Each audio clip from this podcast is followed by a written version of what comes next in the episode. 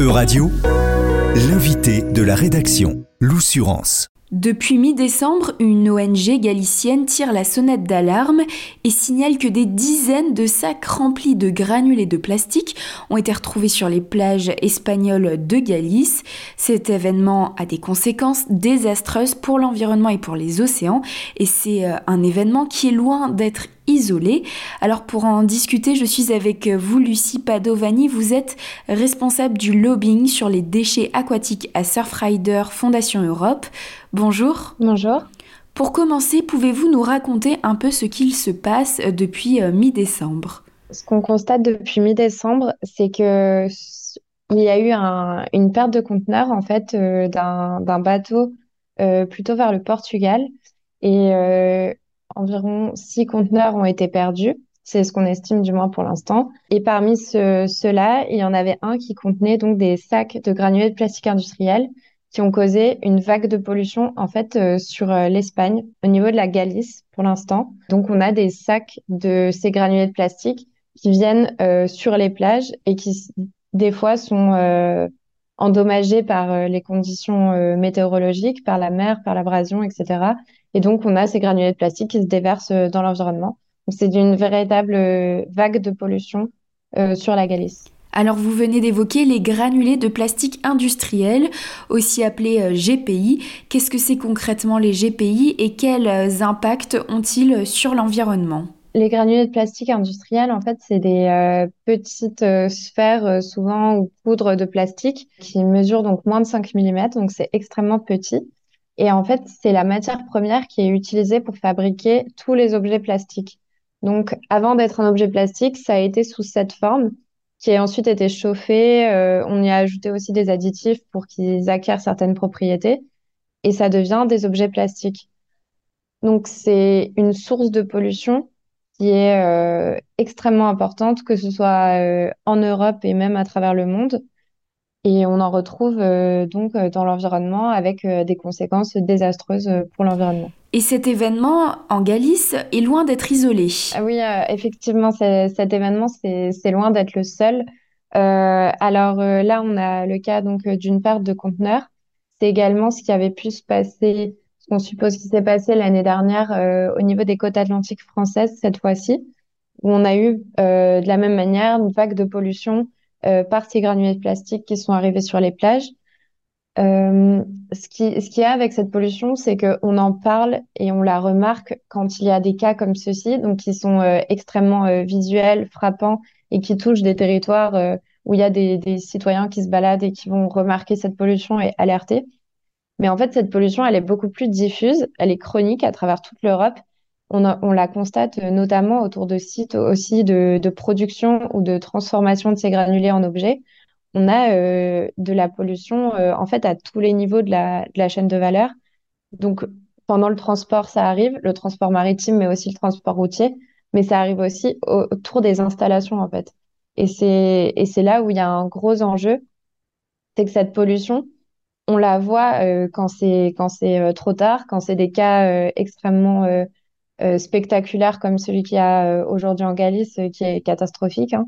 Mais, mais c'est loin d'être isolé, que ce soit au niveau des transports maritimes comme au niveau plus général de la, chaîne de valeur du plastique. Cet événement, vous dites qu'il est visible notamment parce qu'en fait, on parle de marée blanche. Oui, c'est ça, on parle de marée blanche et on la, on la voit parce que la quantité qui arrive en ce moment en Galice, elle est quand même extrêmement importante. En fait, euh, les sacs qu'on retrouve, c'est des sacs de 25 kilos et on en a retrouvé environ une soixantaine pour l'instant. Et dans chaque sac, on a un million de granulés de plastique. Donc on imagine déjà la quantité que ça représente qu'on a retrouvé sur les plages, mais il y a aussi toute la quantité qu'on n'a pas encore retrouvée, donc qui est euh, peut-être au fond de l'océan, peut-être qui va arriver sur les côtes françaises très probablement ou les côtes portugaises. Mais c'est plus l'après aussi qui fait peur. C'est qu'est-ce qui se passe avec ces granulés? Il y en a qui vont repartir dans l'océan avec euh, bah, le phénomène de marée, euh, le, vent, les précipitations. Il y en a qui vont rester dans le sable, se dégrader. Il y en a qui vont être ingérés par la faune aussi, qui vont se disperser plus loin dans les terres, dans l'environnement, peut-être toucher l'agriculture également. Donc voilà, ça a vraiment des conséquences désastreuses et pas juste à l'instant T où ça se déverse, mais, sur le long terme euh, aussi. On a évoqué euh, les conséquences sur la faune et la flore euh, de ces marées blanches et euh, des GPI. Quelles sont les solutions que Surfrider avance? Et d'ailleurs, qui a la responsabilité de, par exemple, nettoyer les plages quand ça arrive? En fait, la difficulté avec les, les cas de pollution comme, on, comme on a en ce moment, ou les cas de pollution plus généralement de ces granulés de plastique industriels, c'est c'est que vraiment, encore une fois, quand on le voit, c'est vraiment trop tard. Et, euh, et le nettoyage est extrêmement fastidieux, voire impossible. On parle de, de, granulés qui font moins de 5 mm. Donc, euh, c'est parfois du ramassage à la main avec euh, peut-être des tamis ou, ou, quelques machines qui peuvent aider. Mais c'est quand même extrêmement fastidieux, extrêmement coûteux, donc en termes de ressources humaines, techniques, financières, et impossible de tout contenir et de tout ramasser. Euh, parce que euh, ça part euh, dans l'environnement. Encore une fois, il suffit d'un coup de vent, c'est extrêmement léger, ça repart ailleurs. donc c'est très dur de, contenir cette pollution et de la nettoyer. Et donc pour nous, la clé, c'est vraiment la prévention. Donc éviter que ça arrive en fait. Une fois que ça arrive, évidemment, on demande à ce qu'il y ait des mesures qui soient mises en place, à ce qu'il y ait la responsabilité qui soit mise en cause des pollueurs et qu'il leur incombe de payer pour cette pollution. Euh, en ce moment même, au niveau européen, on a un texte qui est en train d'être discuté, donc une proposition de règlement qui est euh, aujourd'hui, donc euh, en janvier, dans les mains du Parlement européen. Et en fait, ça propose justement de prévenir à la source ce type de pollution, puisque la Commission européenne a constaté que c'est un, une pollution qui est beaucoup plus fréquente que ce qu'on pense et qui est fortement sous-estimée.